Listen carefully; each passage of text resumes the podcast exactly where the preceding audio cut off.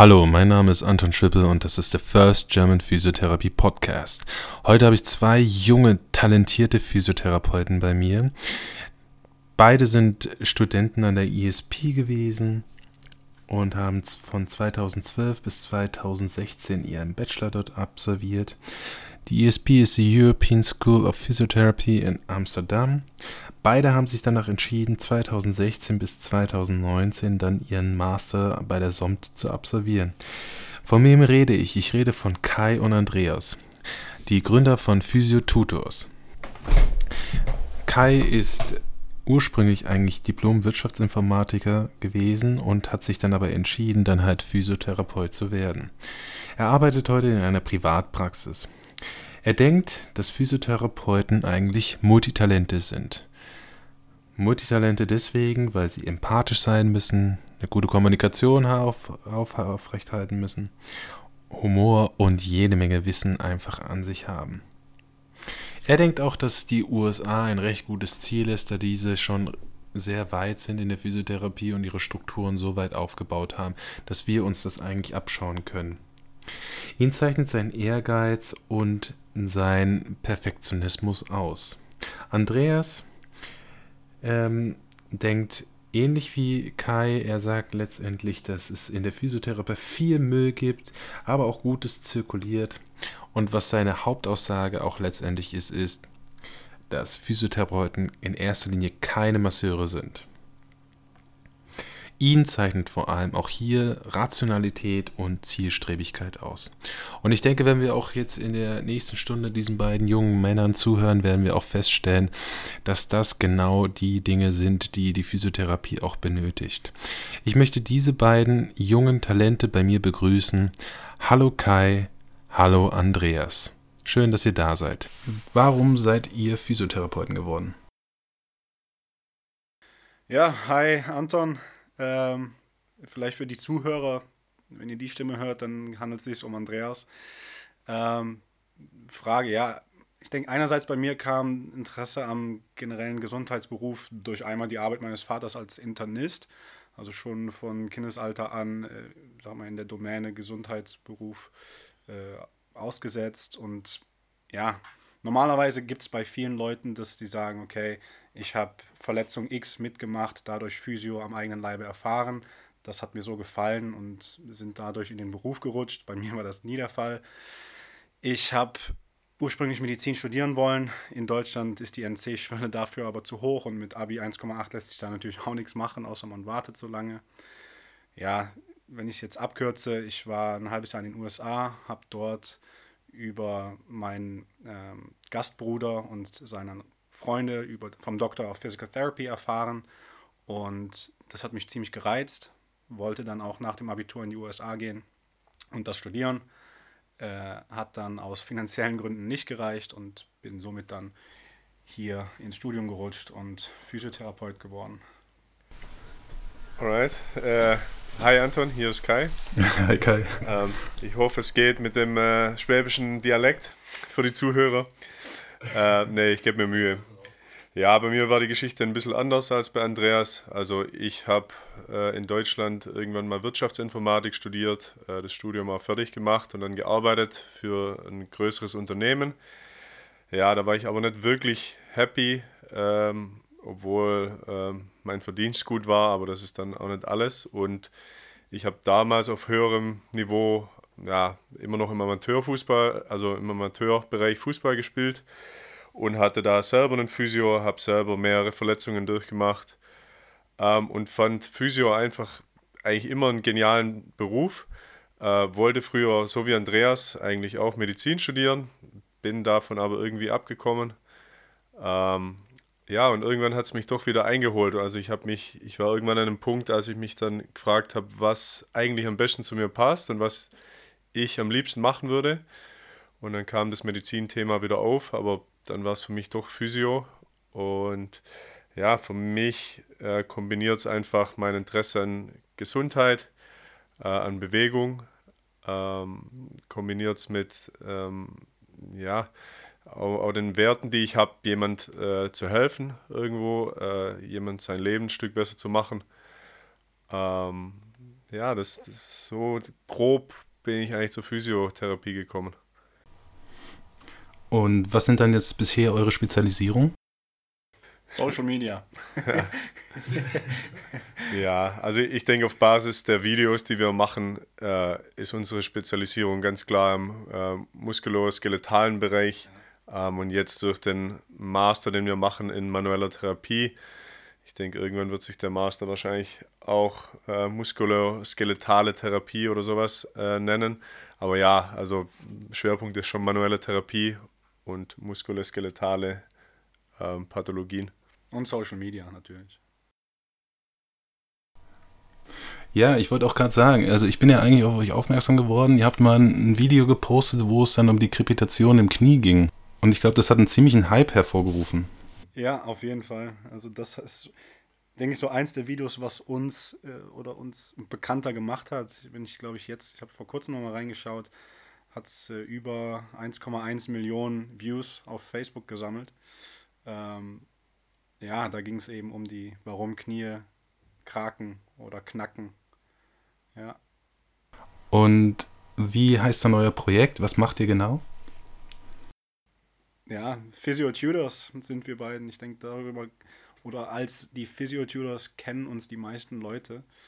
Ähm, ja, Kai und ich machen eben seit jetzt Raum fünf Jahren Videos über physiotherapeutische Assessments, Assessment-Tests und eben auch das Video, was du erwähnt hast, solche Dinge wie warum knacken Knie, also so ein bisschen äh, Aufklärung von, von Mythen oder ähm, ja, von Dingen, die, die viele Leute beschäftigen und das aus einer evidenzbasierten Sicht, ja, hoffentlich bis auf weiteres aufzuklären. Und ja, für die, für die Öffentlichkeit ein bisschen Öffentlichkeitsarbeit machen, für die Physiotherapie. Und ihr habt euch ja schon im Bachelor kennengelernt und dort habt ihr eigentlich schon mit dem Projekt gestartet. Und so wie sich das jetzt auch bisher entwickelt hat, ist das ja eigentlich, ähm, so wie ihr es auch beschrieben habt jetzt gerade eben, ist das ja ein recht großes Projekt geworden. Ihr macht das ja schon seit fünf Jahren. Warum habt ihr denn dieses Projekt gestartet? Ja, also so wie der Name eigentlich schon sagt, Physio Tutors, waren wir im zweiten Jahr bei uns an der Schule Tutoren, also für die Erstjahresstudenten. Und das, ist, das sind dann immer, ja, ist dann eigentlich äh, ein Tutoring für äh, Skills, also für physiotherapeutische Untersuchung ähm, vor allem. Und im niederländischen Studium ist halt so, dass, äh, ja, dass man relativ viele äh, orthopädische Tests lernt, ähm, Untersuchungen allgemein. Und wir fanden selber, dass wir oder wir haben online selber nichts gefunden auf YouTube oder irgendeine Seite, die das gut zusammenfasst. Und wir hatten damals, mussten wir, glaube ich, von der Schule aus, hätten wir eigentlich einen Bericht schreiben müssen über, über alle Sachen, die wir machen in den Tutorings. Das war einmal pro Woche. Und dazu waren wir eigentlich zu faul. Und Andreas, Andreas hatte eine Kamera hier und äh, ist sowieso mit äh, Video-Editing und so, ist so ein bisschen sein Hobby. Und so kam es eigentlich, dass wir gesagt haben, okay, lass uns einfach die Dinge, die wir durchnehmen, aufnehmen und auf YouTube stellen und die Erstjahresstudenten an unserer Schule können sich dann danach wieder ansehen. Und so ist es eigentlich nach und nach äh, gewachsen. Am Anfang war es ja eigentlich nur Filmen, so wie wir Bock hatten. Und irgendwann kamen dann Leute dazu äh, von außerhalb unserer Schule und so nach und nach äh, ja, ist das ganze Projekt gewachsen und irgendwann war es natürlich auch an dem Punkt, dass wir realisiert haben, ja, dass, dass, dass da echt was, dass da Interesse da ist allgemein und ja, dass, dass wir das dann auch äh, natürlich dann auch professioneller alles gemacht haben. Also die Videos haben sich, denke ich, im Laufe der fünf Jahre ja stetig weiterentwickelt. Ja. Inhaltlich, ich habe auch in meinem Hobby als äh, im Video-Editing dazugelernt. Der ganze Aufbau, der Workflow. Und ich denke aber auch, dass das Inhaltsspektrum hat sich schon noch was erweitert oder wird sich auch noch weiter erweitern als nur Assessments weil ich denke, dafür wollen wir auch eben stehen. Ja, ich wollte ja auch gerade sagen, also als ich mein, ich habe meinen Bachelor 2014 habe ich den fertig gemacht Und es war immer relativ schwierig dann, wenn es dann im Studium darum ging, um Assessments zu finden oder generell, wie Tests ausgeführt werden. Wenn man da auf YouTube gegangen ist, da ist dann eine riesen Testbatterie eigentlich gekommen, was man wie ausführen kann. Es gab unglaublich viele Variationen von Tests. Also allein schon die Schultertests, wie die zum Teil ausgeführt wird. Und das fand ich ja eigentlich ganz cool, dass ihr das auch für euch dann einfach mal so standardisiert habt. Ja, da kann ich vielleicht noch was dazu sagen. Es war für, für uns genau, was du eigentlich schon sagst mit dem Standardisieren. Für uns war das Problem, äh, dass du dich halt als Student, äh, musst du dich darauf verlassen, dass die Tests, die du auf YouTube oder wo auch immer siehst, dass die gut ausgeführt sind, richtig ausgeführt sind. Ähm, und es war halt nicht immer der Fall. Ähm, und teilweise sind Videos halt zehn Minuten lang schlechte audiovisuelle Qualität oder irgendwie zehn Sekunden lang äh, irgendwo in China mit einem Handy aufgenommen. Und wir, wir dachten uns halt, okay, das geht besser, das kann alles so zwischen einer und vier Minuten vielleicht, kann das einfach standardisiert gemacht werden und in einer besseren Qualität und vor allem evidenzbasierter. Also wir versuchen eigentlich immer, wenn es irgendwie äh, Evidenz dazu gibt, also Literatur auf PubMed oder was auch immer, dass wir ja, die Dinge erwähnen und äh, ja, bestimmte Tests genauso durchführen, wie sie im Original beschrieben sind. Und ich habe auch gesehen, ihr stellt den Content ja eigentlich fast kostenlos hin. Also das heißt, man kann ihn auf eurem Channel, kann man ihn sich anschauen. Und ihr habt sogar ein Buch geschrieben, habe ich gesehen. Ja, Content ist kostenlos. Also das ist äh, von Anfang an alles frei verfügbar. Ich meine, ja, du sprichst das Buch an. Das Buch ist natürlich ein bezahltes Produkt, aber wir machen auch kein Geheimnis draus, dass im Endeffekt das Buch äh, für den Preis bietet es dir eben Komfort. Und das Buch vereint eben alles, was wir je gemacht haben an, an Assessments in einem strukturierten Produkt, was einem einfach Schnelligkeit, alles in einer, mit einem roten Faden ähm, geordnet bietet. Aber ich unterstütze euch damit. Oder ich unterstütze die vier Jahre Arbeit, die ihr schon geleistet habt. Ich denke, ich denke auch, was man, was man hier berücksichtigen muss, ist, dass es ja auch ähm, viele, viele Menschen gibt, die einfach auch gerne so ein Buch in der Hand haben wollen. Also das heißt, das reicht denen auch nicht. Die wollen ja vielleicht das auch nochmal genauer nachlesen oder sowas. Und ich denke, da, da wird ja einfach auch noch ein bisschen mehr Background erläutert, als das, was in dem Video dann halt so gesprochen rüberkommt. In, in, in der Hand haben wird schwierig, weil es ein E-Book ist. Bis jetzt. Also da kamen auch schon ein paar Anfragen, ob wir nicht irgendwie so eine gedruckte Auflage noch in Planung haben. Also im Moment noch nicht, vielleicht kommt es irgendwann noch. Also ist halt einfacher, ja, um äh, so ein E-Book äh, überall in die Welt äh, hinaus zu schicken im Vergleich zu einem gedruckten Buch. Und du kannst es halt anreichern mit Multimedia-Elementen, was uns wichtig war, dass das Buch kann ohne, ohne Internetanbindung kann es funktionieren. Eben du hast den Test in zwei Fotos dargestellt, Beschreibung und wenn möglich eine Literatur, äh, Literaturnachweis. Ähm, aber uns war halt wichtig, dass man trotzdem immer noch zum Video klicken kann und sich das Video anschauen kann, dass man trotzdem immer noch auf den Autor des, der Untersuchung klicken kann und sich das komplette Paper durchlesen kann, wenn man möchte. Und, ja, und du kannst das Buch halt updaten und die Leute kriegen die Updates dann umsonst. Und äh, naja, wer kauft sich irgendwo bei einem gedruckten Buch eine zweite Auflage? Also, ja, genau. ja, ja, das waren halt die Vorteile, die wir damals gesehen haben. Und von daher war eigentlich die Entscheidung für uns relativ schnell gefällt, dass wir zuerst ein E-Book haben wollten und den, und den Rest sehen wir dann. Okay, dann machen wir, machen wir einfach nochmal einen Schwenk zu dem, warum ihr Physiotherapeuten geworden seid. Vielleicht ist es ja auch interessant für die Zuhörer mal zu hören, was ihr über das Image der Physiotherapie in Deutschland denkt. Ja, also ich, wir haben beide, sag mal, die, die Physiotherapie in Deutschland, ich habe sie nicht erfahren als Patient, sagen wir so. Ich habe äh, ein Praktikum während meines Studiums in Deutschland gemacht und war damit sehr zufrieden. Also haben wir auch einen Bericht darüber gemacht, über das Körperwerk in, äh, in Weilheim, Kirchheim Tech. Ähm, also meiner Meinung nach war das eine Top-Adresse und finde ich, hat die Physiotherapie für mich in einem guten Bild, in einem guten Licht, sorry, in einem guten Licht äh, gezeigt. Aber ja, aus Erzählungen, Gesprächen mit Max Herbst war auch hier auch schon in deinem Podcast.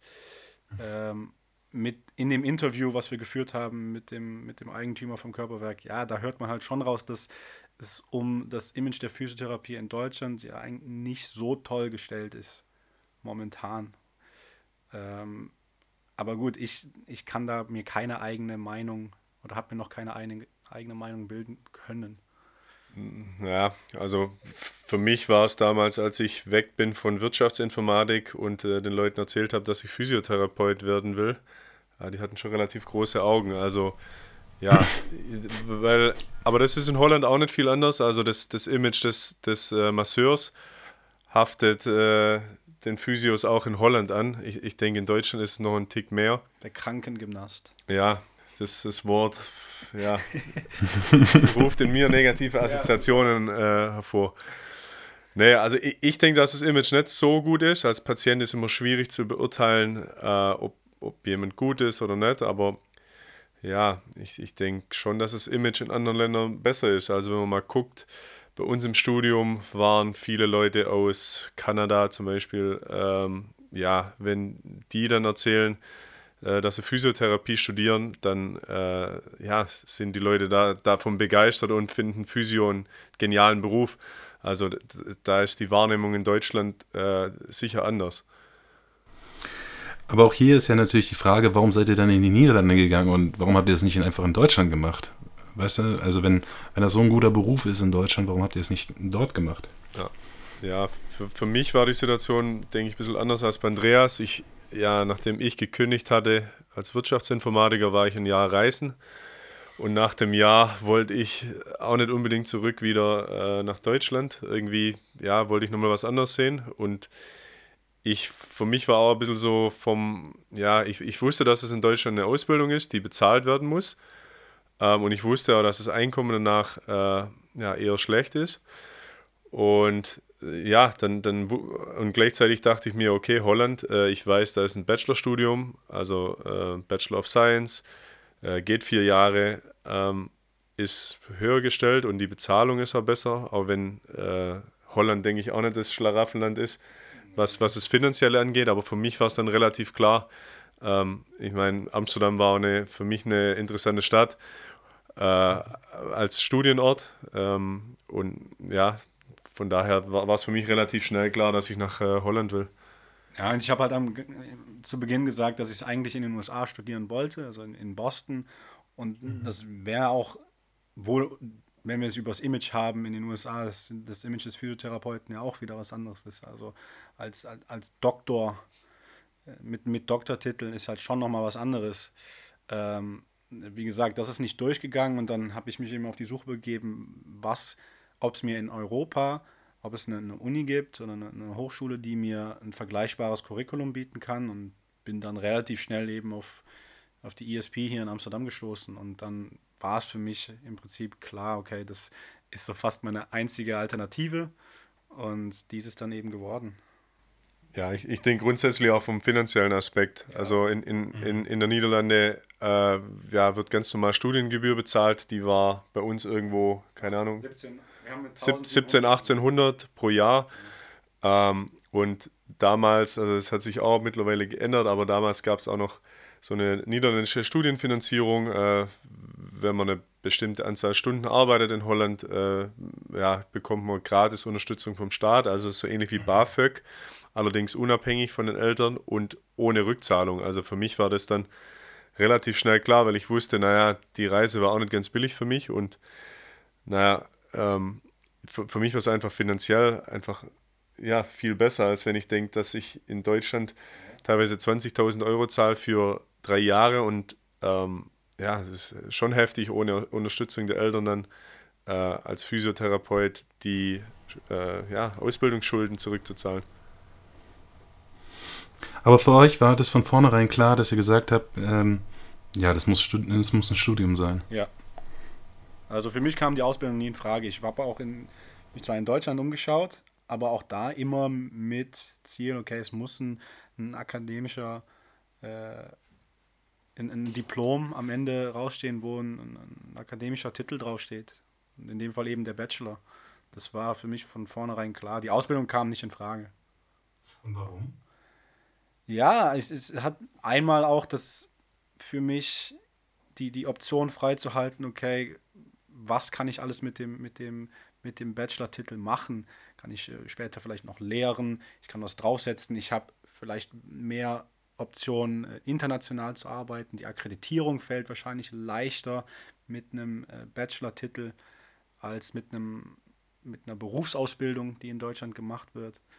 Ähm, und für mich war immer noch auch die, die, die Idee, okay, vielleicht kann ich auch den Transfer noch machen zur Medizin. Vielleicht fällt das mit dem, äh, mit dem Bachelorstudium einfacher. Ja, Und ja. Also ähm, für mich war es nicht komplett ausgeschlossen, eine Ausbildung zu machen, ähm, wobei es in Deutschland da teilweise so, ja, es, man kann es ja mittlerweile studieren ähm, und ja, ich weiß nicht, ob, da kennst du dich besser aus, Anton, vielleicht, ähm, ob es mittlerweile wirklich einen ein Bachelor in Physiotherapie gibt. Ich wusste, dass damals zu meiner Zeit ähm, so eine Art Bachelor in Medizinberufen oder sowas, Gesundheitsberufen oder sowas gab. Also das wäre dann was für mich gewesen, was ich dann vielleicht noch dran gehängt hätte. Also ich habe mich 2006 schon darüber immer informiert und dann gab es nur Nordhessen und es war nur ein Diplom gewesen. Da habe ich mich nicht so weitreichend informiert, wie ihr das gemacht habt. Ja. Also ich, ich würde mal sagen, rückblickend, also jetzt auch mit dem Fakt, dass wir also in einem Jahr dann unseren Bachelor of äh, Master of Science Titel haben, war es auf jeden Fall die richtige Entscheidung. Also weil, weil wir sehen jetzt, wie viel tiefer es eigentlich noch geht. Ähm, und ja, das wird halt schwierig, wenn du äh, nur eine Ausbildung hast, in Anführungsstrichen, aber da, ja, dann wird es halt schwierig mit der Anerkennung, was Andreas schon meinte. Und bei uns ist es eigentlich relativ flexibel. Es ist, äh, ja, jetzt ist es schon auf Holländisch, aber das ist halt ein ganz normaler internationaler Master of Science-Titel. Also ähm, ja, das wäre sch schwierig geworden, ohne Bachelor of Science-Titel da irgendwie weiterzumachen. Ja, hier in der Schweiz ist es ja auch so. In der Schweiz, da kannst du das nicht einfach machen. Da musst du, da musst du einen Anerkennungskurs machen, da musst du so einen sogenannten NDT-Kurs machen, damit du überhaupt an diesem Master of Science teilnehmen darfst. Und generell, auch wenn du hier in der Schweiz arbeiten willst, ist ja, mm, ist ja der Bachelor Standard. Das bedeutet, du musst dann zumindest dann dem, dem Schweizer Roten Kreuz nachweisen können, dass du wissenschaftlich arbeiten kannst. Also es ist dann ein bisschen umfangreicher. Also ich hatte es leichter, als ich meinen Bachelor hatte. Mit der Anerkennung auch. Okay, aber wir gehen so ein bisschen, wir gehen mal weiter im Text. Ähm, ähm, aber habt ihr denn, habt ihr denn Kollegen, die die deutsche Ausbildung gemacht haben? Äh, naja, also jetzt keine näheren Ko Kollegen, also nur was wir selber äh, durch Praktikas in Deutschland oder in der Schweiz. Also wir waren beide in der Schweiz. Ich, ich weiß nicht, wie viele Deutsche bei dir waren. Bei mir waren ziemlich viele. Ja, doch schon. Mit, mit denen wir zusammen äh, gearbeitet haben im Laufe der Jahre. Also das schon. Und was war dann eure Erfahrung dann mit den Kollegen? Naja, also. Also jetzt nicht, um die irgendwie runterzumachen, aber was nee, waren so nee, offensichtliche Char äh, Charakteristiken? Also ich, ich fand grundsätzlich, was, was Behandlung und so angeht, äh, fand ich es nicht so viel anders, als was wir machen, denke ich. Mhm. Ähm, was, was halt auffällt, ist, dass halt zum Beispiel in Holland einfach viel mehr äh, Fokus gelegt wird auf Diagnose, auf Assessment auf Screening äh, durch den Direct Access, den es äh, hier gibt. Ähm, und sowieso auch, äh, ja, alles ist halt evidenzbasiert. Also wenn ich mir halt überlege, was ich jetzt mit äh, irgendeinem, keine Ahnung, Kreuzbandpatienten mache, dann ja, probiere ich halt immer irgendwo auf der Höhe zu sein, was halt, ähm, na, was, was, was so die Evidenz sagt. Also das war schon der Unterschied. Also ich denke, Assessment ist eigentlich der größte, größte Punkt. Das, das entfällt halt teilweise komplett. Äh, einfach vom System her, weil ja, oft gibt es dann vom, vom Arzt noch irgendwie eine Diagnose und äh, einen Vorschlag, also Krankengymnastik am Gerät oder manuelle Therapie. Ähm, und dann wird eigentlich meistens direkt zu, übergegangen zur Behandlung. Das, was du mit dem Direct Access ansprichst, ist ja auch, dass sie mehr Kompetenzen haben, die Physiotherapeuten in den Niederlanden. Ja, man ist neben dem Hausarzt eigentlich in der ersten Linie oder der, der, der Erstkontakt zum Patient ist halt da. Ähm, der Patient muss, ja, simpel gesagt, nicht zum Hausarzt gehen, um sich ein Rezept abzuholen für den Physiotherapeuten, sondern kommt mit seiner Beschwerde direkt zum Physio und da wird dann entschieden, okay, gehört dieser Patient mit der Beschwerde hierhin, ist er an der richtigen Adresse oder eben nicht. Und eben der Proz dieser Entscheidungsprozess, das Screening, muss er zum Spezialisten, muss er zurück zum Hausarzt oder bleibt er eben wirklich hier und wird von mir behandelt. Und das auch, ja, eben mit, mit dem nötigen Maße an Sicherheit. Ja. Und war das für euch eine Win-Win-Situation bis jetzt? Ja, also im Endeffekt, äh, ja, also ich sehe da nur Vorteile drin. Also ich, ich weiß, dass es damals, ich glaube 2006, 2009 wurde es in, in Holland eingeführt. Da war der Widerstand auch relativ groß. Und es gibt auch Untersuchungen, die zeigen, dass Physios äh, ziemlich gut sind im Screening. Ähm, wüsste jetzt nicht, äh, ja, einfach, also wüsste nicht, welche Quelle das genau sagt, aber ich weiß, dass es die gibt, die Untersuchungen. Ähm, ja, also es erleichtert halt vieles. Ähm, und ja, wenn wenn wenn, es halt nicht passt, wird der äh, ja, Patient halt wieder zurückgeschickt zum, zum Hausarzt, beziehungsweise kommt dann zum ersten Mal zum Hausarzt. Und kannst du kurz mal erklären, was ein Screening ist? Ja, also kurz gesagt, das ist äh, ja, das Erste, was eigentlich gemacht wird, wenn ein äh, Patient kommt, ohne dass er beim Hausarzt war. Äh, man schaut, gibt es irgendwelche Anzeichen oder irgendwelche Muster, die äh, deuten auf eine schwerwiegende Erkrankung und äh, dazu gehört äh, eine Infektion, dazu gehört Krebs, dazu gehören Frakturen, ähm, zentrale neurologische äh, Erkrankungen. Dann gibt es natürlich noch äh, regionsspezifische Dinge pro, pro, pro Gelenk oder pro Körperteil.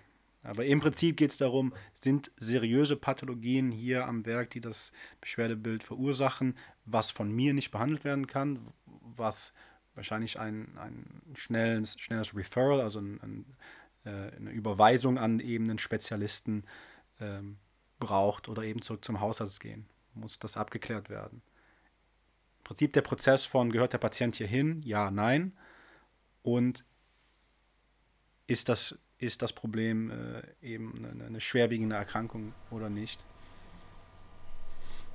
Es gibt ja auch eine große Untersuchung von Klaus Bayerlein, ich glaube 2009, da hat er dann, er hatte von Jette, das hat er auch eine Untersuchung nachgeahmt und zwar mit deutschen Physiotherapeuten und da wurden deutsche Physiotherapeuten gescreent beziehungsweise sie, ihnen wurden dann äh, Fachfragen gestellt, dann über oder Patientenbeispiele genannt und die Therapeuten mussten dann entscheiden, ob der Patient zum Arzt geht oder ob er dann halt beim Physiotherapeuten bleibt. Und ähm, die, die Anzahl der Therapeuten haben dann halt im Großteil halt es nicht geschafft, dann dieses Screening durchzuführen. Also sie sind alle durchgefallen, im Großteil. Ja, das ist ein Problem natürlich dann. Ähm, also ich denke, das hat dann wieder mit der Ausbildung zu tun. Ähm, hier wird schon relativ, also im Bachelorstudium fand ich es noch relativ kurz oder ja, man lernt schon über Screening, aber es nicht in der Tiefe, die wir jetzt im Master hatten. Also bei uns ging es ein bisschen tiefer über, äh, naja, welche Organe geben Referred Pain zum Beispiel ähm, und welche, also noch tiefer in welche speziellen Erkrankungen sich wie äh, wie äußern, äh, wie äußert sich, keine Ahnung, Bechterew, was gibt es da für Anzeichen dafür, äh, welche Signs and Symptoms gibt es. Also ich weiß, dass die Physios hier in den Niederlande äh, bei der Untersuchung ziemlich gut wegkamen. Ich glaube sogar besser als die Hausärzte.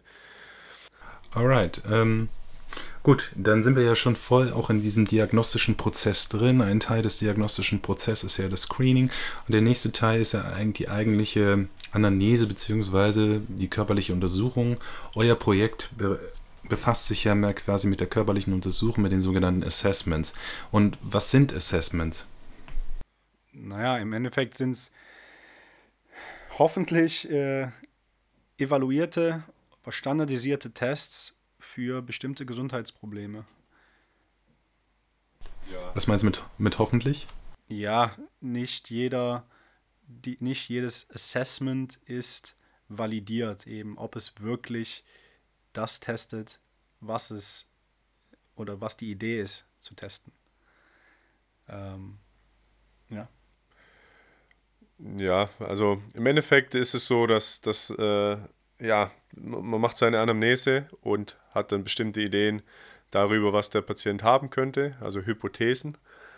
Ähm, in der Regel hat man immer so zwei, drei Ideen äh, oder zwei, drei Hypothesen, was ein Patient haben kann. Und das Ziel des Assessments ist die, die Hypothese zu testen äh, und dann entweder zu verstärken durch Tests, die dann positiv sind, also und die bestimmte Vermutung bestätigen, oder man will bestimmte Hypothesen verwerfen. Ähm, und dafür benutzt man vor allem Tests, um ähm, vor allem die Hypothese auszuschließen. Und die müssen dann negativ sein. Also so ist es relativ kurz zusammengefasst. Aber zu Assessment gehört natürlich auch die Basisuntersuchung.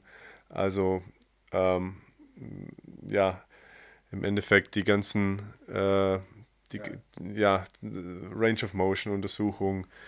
Äh, Krafttests. Genau. Jede, jede, jede Frage in der Anamnese ist ein kleines Assessment. Ja, formt etwas die Hypothese, verstärkt eine Hypothese oder eben nicht, basierend auf Antwort des Patienten. Also. Und wie sind in der Regel Assessments aufgebaut? Welches Ziel verfolgen diese? Schaut man sich den Patienten kurz an. In der Regel ist, ist, ist der Ablauf, also Inspektion, ähm, also jetzt alles nach der, der Anamnese natürlich, äh, Inspektion, äh, dann Bewegungstests, also auf Range of Motion, aktiv, passiv. Äh, fun funktional kann es äh, oder funktionell kann es Assessment sein. Also wenn jemand Kniebeschwerden hat und er sagt mir, er hat Probleme mit Aufstehen vom Stuhl, dann äh, will ich gern sehen, wie er aufsteht vom Stuhl. Und das sind so die Basisdinge. Ähm, ich denke, dass es ja ja, es wird eigentlich überall gemacht. Die, die Assessments äh, sind da dafür da, verschiedene Kategorien abzugreifen. Das heißt, einmal auf der Strukturebene, auf der Funktionsebene und Partizipationsebene. Richtig, also auf jeder Ebene habe ich meine Hypothesen und die Hypothesen will ich eigentlich, also ich, ich da, da, für jede Hypothese, da habe ich immer eine bestimmte klinische Unsicherheit. Also ich äh, ich weiß oder ich vermute, jemand hat äh, sein vorderes Kreuzband äh, ja, gerissen. Äh, die Vermutung habe ich auf Basis von der Anamnese und durch die Untersuchung ähm, versuche ich halt die Hypothese entweder zu verwerfen oder zu bestätigen. Also wenn ich denke, naja, 50% Chance, dass derjenige sein Kreuzband äh, gerissen hat und ich mache dann einen äh, Lachmann-Test ähm, vorderen Schubladentest und einen Pivot-Shift-Test und die sind alle positiv, dann komme ich halt irgendwo bei 95% Sicherheit raus und dann gehe ich halt weiter mit der Hypothese. Aber das ist jetzt eine Hypothese, die ist wirklich auf Pathologieniveau gestellt. Es gibt auch Hypothesen wie, ähm, keine Ahnung, jemand hat Bewegungsangst. Da habe ich dann wieder andere Tools, um das zu, also die Hypothese äh, zu inventarisieren. Obwohl ja das Spannende ist an den Assessments jetzt selber, dass es sogar ja Strukturen gibt, die ja mittlerweile versuchen, das so ein bisschen auszusortieren. Also gerade an der Schulter zum Beispiel, bestimmt 13 Tests gelernt an der Schulter und mittlerweile wird da groß darüber diskutiert, ob die überhaupt alle einen Sinn machen, weil das schwierig ist, das überhaupt irgendwie eine, eine strukturelle Pathologie festzustellen. Naja, absolut. Also ich denke, es gab so eine Zeit in der Physiotherapie, wo jeder komplett scharf auf die äh, Special Tests war ähm, ja, teilweise sind, ja, und dann hat man halt irgendwann angefangen, um ja, die Teste zu validieren mit Untersuchungen, um zu, zu vergleichen, okay, wenn ich jetzt die bestimmten äh, orthopädischen Tests vergleiche mit dem Goldstandard, was dann oft MRI oder eine Operation ist, wie gut schneiden die ab? Und ja, gerade im Bereich der Schulter kommt dann halt oft raus, dass die Tests nicht genug Spezifizität haben, um genau eine Struktur zu isolieren. Ist aber auch oft nicht vonnöten. Also ähm, ich finde, es ist vor allem wichtig, wenn ich weiß, dass ähm, ja, die Tests halt Einfluss haben auf ähm, meine Behandlung später. Also das ist eigentlich letztendlich das Ziel, dass ich weiß, okay, was hat der Patient und äh, wenn ich denke, der Patient hat äh, Hypothese A, dann behandle ich ihn so und so. Und wenn, er, wenn ich denke, er hat Hypothese B, dann behandle ich ihn anders. Also das ist dann das Wichtige.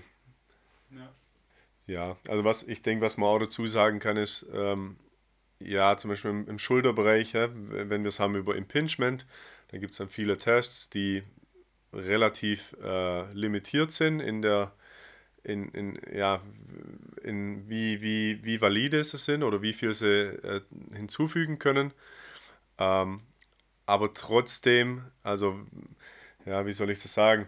Ich gehe immer aus von einer, von einer äh, ja, Pre-Test-Chance, was ein Patient hat. Also, wenn ich denke, jemand hat Impingement und ich, ich denke zu 50, 60 Prozent, dass derjenige das hat und ein Test ist vielleicht relativ, hat vielleicht eine kleine Aussagekraft, aber trotzdem erhöht er die Chance, äh, dass derjenige dann Schulterimpingement hat.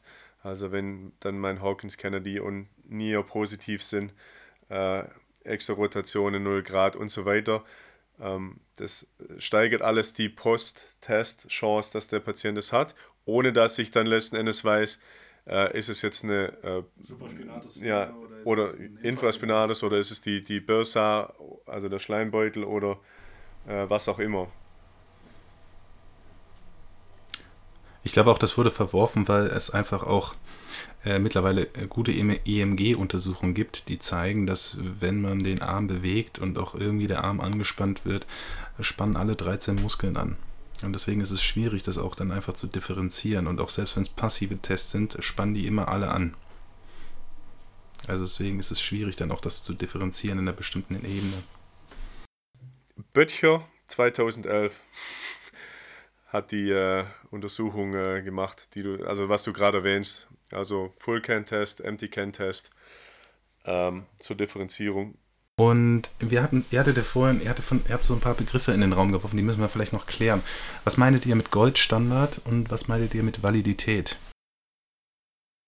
Testet der Test wirklich das, was meine Idee dahinter war? Ich hatte ja jetzt Zeit, mir Gedanken zu machen, kann ich ja vielleicht ein einfaches Beispiel nennen. Also ein, ein, ein valider Test für mein Körpergewicht wäre eine Waage. Ähm, also das ist zu 100% valide. Ähm, auf der anderen Seite hatten wir das Beispiel mit dem Empty Can Test oder Full Can Test.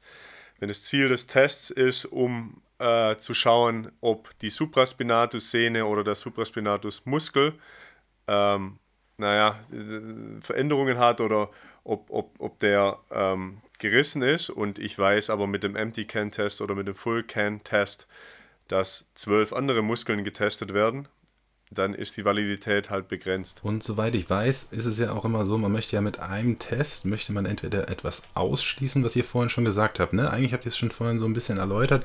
Mit einem Test möchte ich ja entweder eine Pathologie ausschließen oder ich möchte sie einschließen.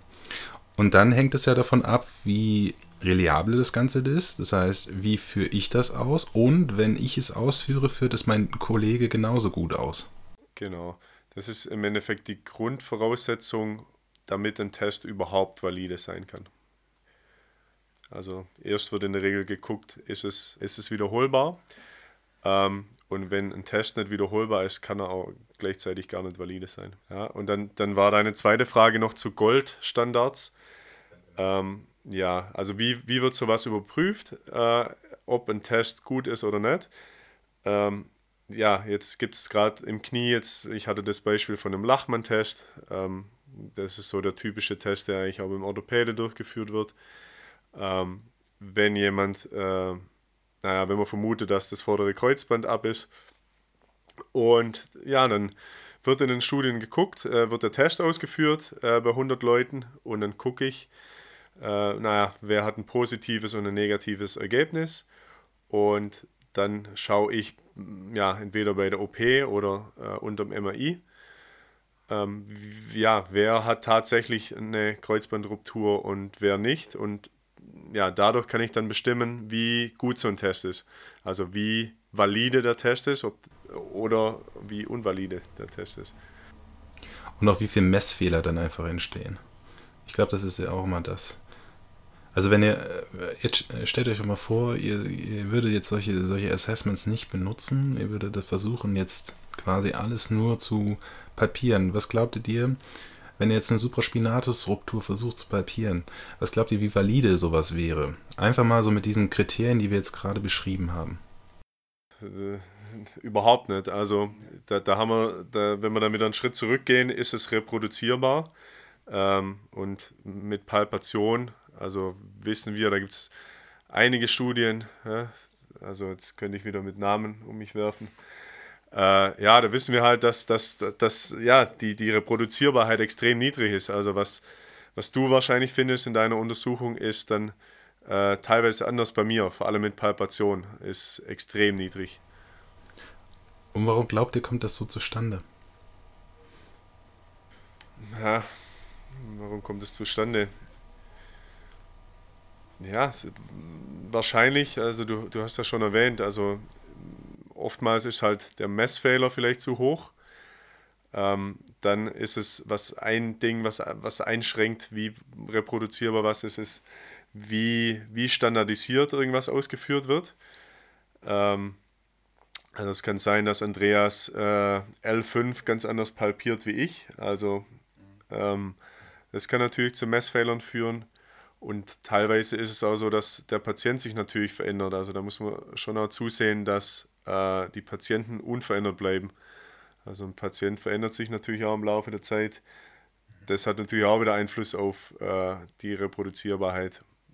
Ja, dann was, was ein ganz großer Faktor ist, wie reproduzierbar was ist, ist auch, ja, das geht dann bei Reproduzierbarkeit immer oder bei Reliabilität geht es um Unterscheidbarkeit, ähm, Unterscheidbarkeit oder wie gut kann ich Leute unterscheiden und es ist viel einfacher, um Kranke von Gesunden zu unterscheiden, als äh, Leute, die sich ziemlich ähnlich sind.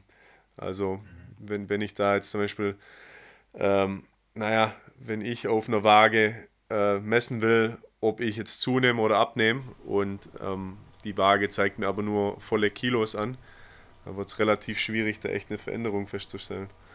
Kommt auf die Diät an.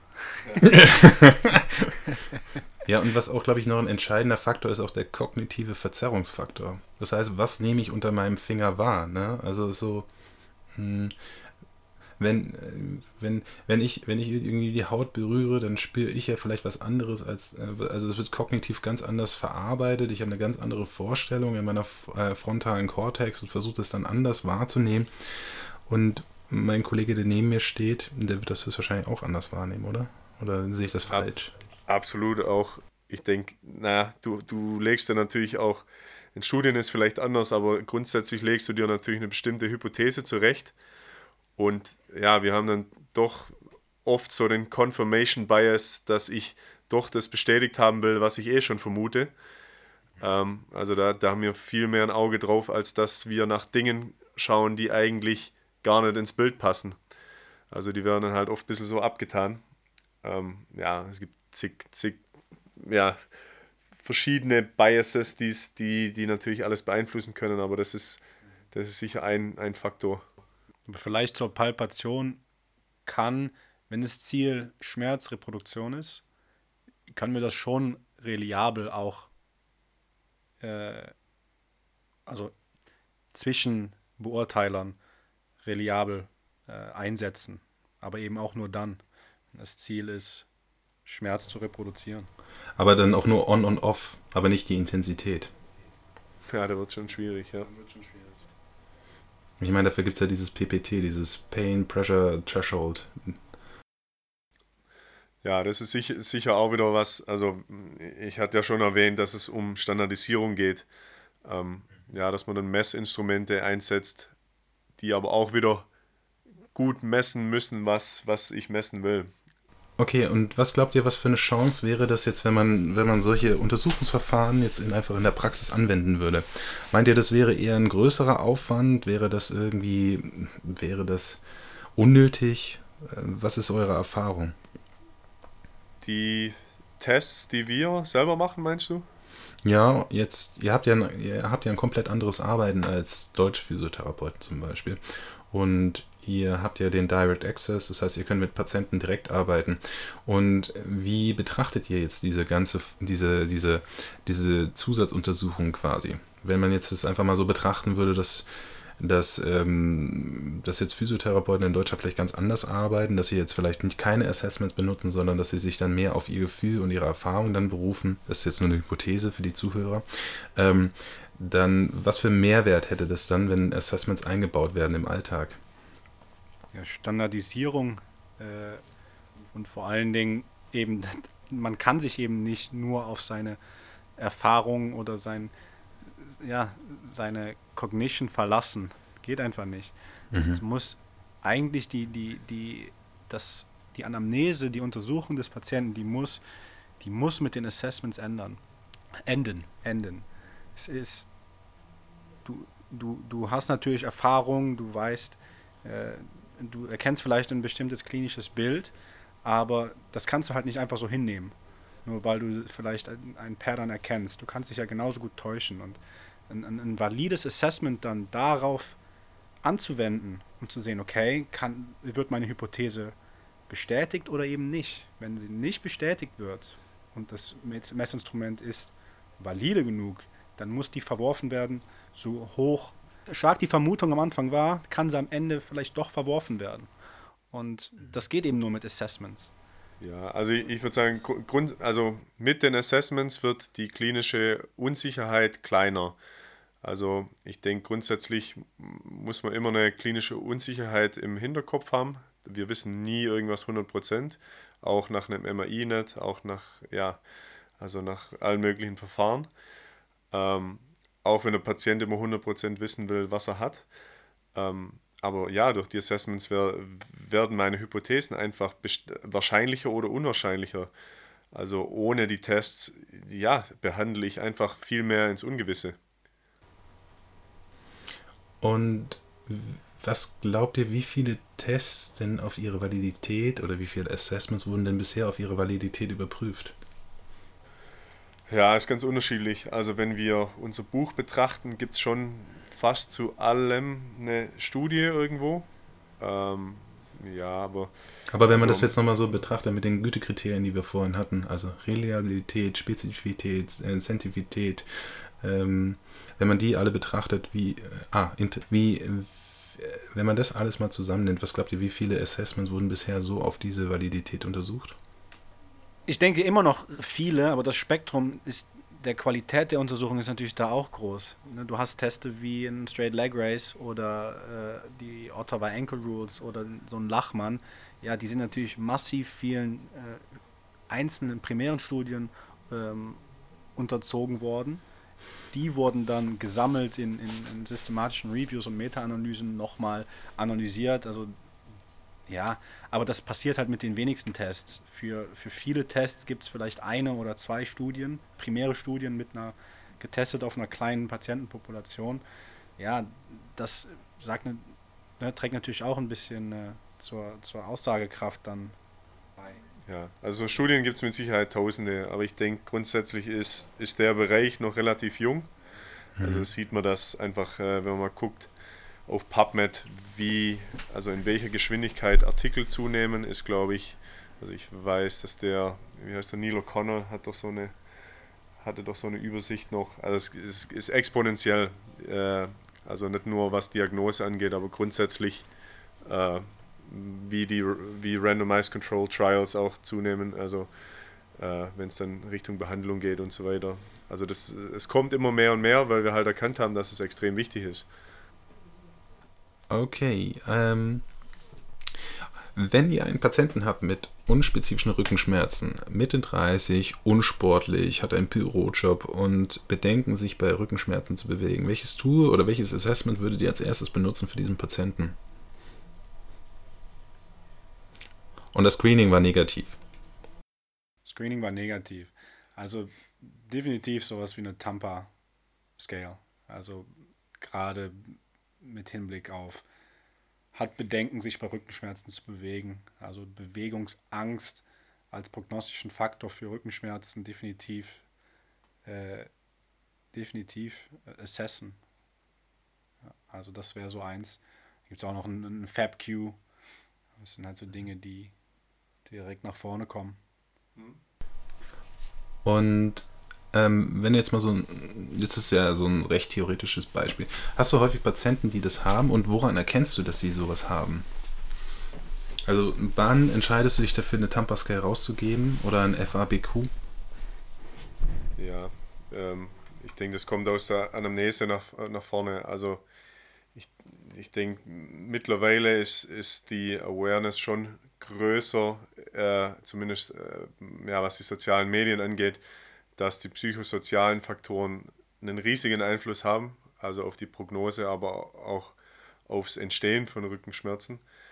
Und also ja, ich denke, wir beide versuchen immer bei unserer Anamnese, da, dass wir Fragen dabei haben, was ein Patient denkt über seinen Rücken, über Bewegung, wie sich Bewegung auswirkt. Also ich, ich denke, ja, die, die Dinge, die müssen eigentlich ausgefragt werden. Und da kommen dann doch, also durch die Antworten einfach vom Patient Dinge nach vorne, dass ich dann denke, okay, äh, da, da will ich doch mehr wissen oder ich will es eigentlich ja, relativ objektiv in einem Fragebogen haben. Und manchmal ist, ist gerade die Frage, äh, haben Sie Angst, dass, sich, dass was passiert, wenn Sie sich bewegen mit dem Rücken? Na, die, die Frage ganz entscheidend. Und das ist ja auch nicht verkehrt, die, die zu stellen. Und dahingehend öffnet sich dann die Tür, sowas anzuwenden, wie eine, wie eine Tampa-Scale.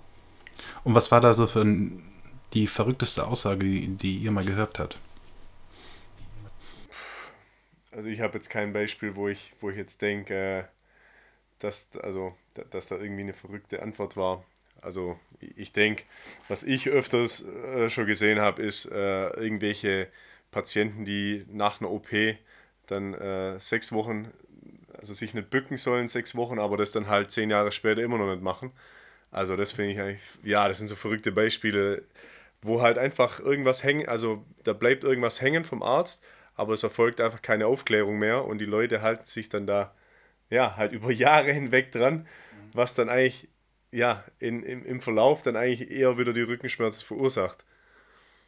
Ich weiß nicht, ob du irgendwie eine, eine verrückte Antwort hast. Was war, da, was war mit dem letzten Patient in der Miniklinik? Dass die Knochen aufeinander reiben und dass sie bluten. Und was ich, was ich öfters höre, ist eher sowas wie, ja, da hinten ist etwas verschoben. Da könnte etwas rausschieben und das könnte auf den Nerven drücken. Das ist die häufigste Antwort, die ich, die ich höre immer. Ja, also wir mit Sicherheit auch. Also ich, ich bin immer wieder erstaunt, wie wenig Patienten eigentlich wissen über den eigenen Körper und was möglich ist. Und aber das, also wenn ich von mir selber ausgehe, war ich selber auch nicht anders, obwohl ich, ich war viel im Fitnessstudio, ich habe gekickt, ich war aktiv und, und war eigentlich interessiert in Anatomie und so weiter. Und trotzdem war mein Wissen da mega begrenzt, also vor meinem Studium. Ja, ich meine, das, was du erwähnst, ist halt, der Wirbel ist raus. Äh, ja, komplett verschlissen. Solche Dinge hört man halt öfter. Also im Prinzip die Patienten, die denken, sie, sie äh, es ist nur ein Zahnstocher, der ihm im Prinzip aufrecht hält. Also das, das hört man halt öfters. Und das ist äh, erschreckend. Aber klar, die, die, die, diese Verbildlichung, die du erwähnst, das ist auch skurril, aber ja, das ist wahrscheinlich das, die kleinen Monster, die, die eben den Schmerz äh, aufrechterhalten die Knoblauchpresse, die drückt, die Knochen, die bluten. Meine, wenn ich mir das so vorstelle, das ist ja. das ist, äh, die hinten ist fressen, ja die hinten die Bandscheibe auffressen. ja, es ist höchst dramatisch. Ja, okay. Gut, äh, wir kommen so ein bisschen, äh, wir kommen langsam zum Ende und äh, für mich ist eigentlich noch spannend, was sind denn eure zukünftigen Projekte? Was wollt ihr in den nächsten, was wollt ihr in den nächsten Jahren erreichen? Was, was habt ihr vor?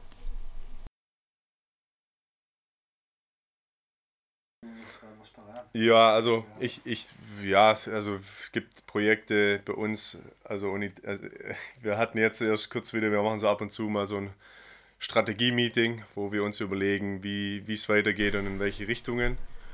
Also ihr müsst jetzt nicht euren Businessplan hinlegen. Also einfach nee, nur so, nee. habt ihr irgendwelche nee, Ideen? Ja, wir, also wir haben mega viele Ideen, was wir gerne machen wollen. Nur halt begrenzte Zeit. Also ich denke, was unsere Inhalte angeht, auf YouTube, äh, also die Videos, da geht es mit Sicherheit mehr Richtung ähm, Übungen. Also ist eigentlich logisch auch irgendwo, ähm, weil wir relativ viele Assessments schon gecovert haben, äh, dass ja Leute fragen dann halt, okay, wie behandle ich dann sowas?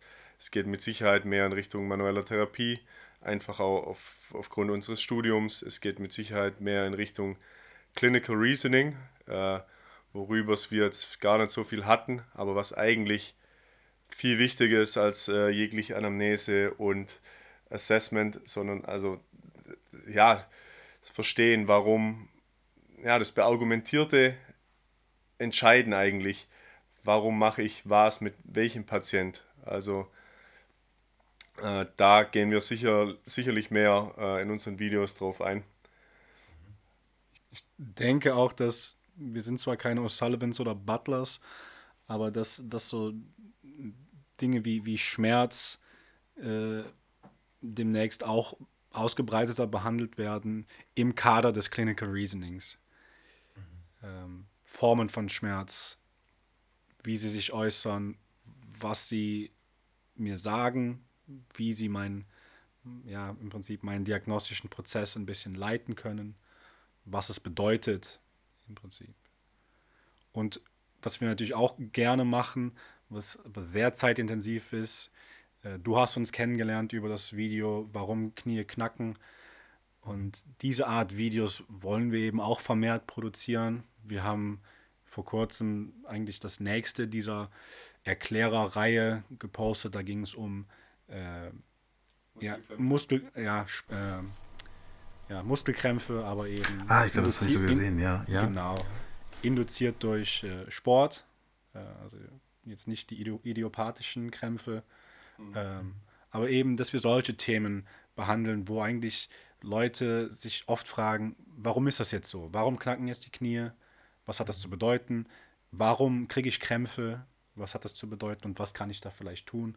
Und dass wir eben solche Themen auch mehr und mehr behandeln wollen. Aber das ist relativ arbeitsintensiv und wir sind eben nur noch nur zu zweit. Aber das deckt ja auch, denke ich mal, so den, diesen, diesen, diesen Aspekt Patient Education ab. Das heißt, das ist so was ist normal und was ist untypisch, worauf sollte ich eingehen und wo sollte ich Schiss bekommen, ja? Weil das ist halt auch, es ist, wir ähm, zielen es ja mit unseren Inhalten nicht primär auf den Patienten ab, aber es ist gerade auch so eine Frage, die kriegen viele Physiotherapeuten gestellt von Familie, Freunde, Patienten. Äh, ja, meine Knie knacken und oftmals ja, bleibt es dann bei den meisten aus, da eine Antwort drauf geben zu können. Auch aus therapeutischer Seite. Und da wollen wir halt auch so ein bisschen Hilfestellung bereiten und eben die Dinge gut aufbereiten, dass ein Therapeut sagen kann, ja, da gibt es ein nettes kleines Video, das können Sie sich anschauen. Ja, aber also was, was du sagst, also das, das Patienten, ja, äh, Education, das, da ist ein riesiges Vakuum noch im Moment, äh, das vielleicht irgendwann mal gefüllt wird. Äh, vielleicht durch uns, vielleicht durch andere. Also das, ja, es gibt da zig Foren irgendwie über was, was habe ich, also über, über Google und so weiter. Also ja, das ist sicher auch noch ein riesiges Feld, äh, wo man was machen könnte, was echt Mehrwert hätte für Patienten, um Aufklärung zu machen. Dann möchte ich mich ganz herzlich bei euch bedanken ähm, wir haben heute über die Physiotherapie gesprochen. Wir haben darüber gesprochen, warum seid ihr Physiotherapeuten geworden? Was sind eure Projekte? Äh, wir haben darüber gesprochen, wie das Image der Physiotherapie in Deutschland ist. Wir haben darüber gesprochen, was eure Erfahrungen mit deutschen Kollegen sind. Wir haben darüber gesprochen, was sind Assessments? Wieso machen wir Assessments? Wie, was bedeutet Validität? Was bedeutet Goldstandard? Was sind das für wichtige Aspekte in der Therapie? Wir haben sogar versucht, mal ein Patientenbeispiel ein bisschen näher zu erläutern wie man dann halt ein Assessment wählen kann. Und ähm, da möchte ich mich auch jetzt an der Stelle ganz herzlich nochmal bei euch bedanken. Und eure Projekte klingen auf jeden Fall sehr spannend. Also das heißt, hört euch dann nochmal Physio-Tutors an. Und wenn ihr dann auch von dem Produkt, was wir jetzt hier machen, also das heißt von dem Podcast, dann macht einfach mal ein Gefällt mir drunter, abonniert meinen YouTube-Kanal und hört einfach immer wieder rein. Und wie gesagt, ich bedanke mich ganz herzlich bei euch. Kai und Andreas. Ja, wir bedanken uns auch äh, ganz herzlich bei dir. Ich denke, für uns gilt das Gleiche. Also wenn Leute interessiert sind, äh, auf YouTube Physiotutors. Das gleiche gilt für Facebook. Äh, ich denke, der zentrale Hub bei uns ist physiotutors.com. Ähm, wenn Leute uns finden wollen. Genau. Können uns gerne auch eine E-Mail schreiben, wenn sie Fragen haben. Äh, Info at physiotutors.com. Genau. Und vor allem kauft das Buch. oder die App. Oder die App oder das E-Book. ja.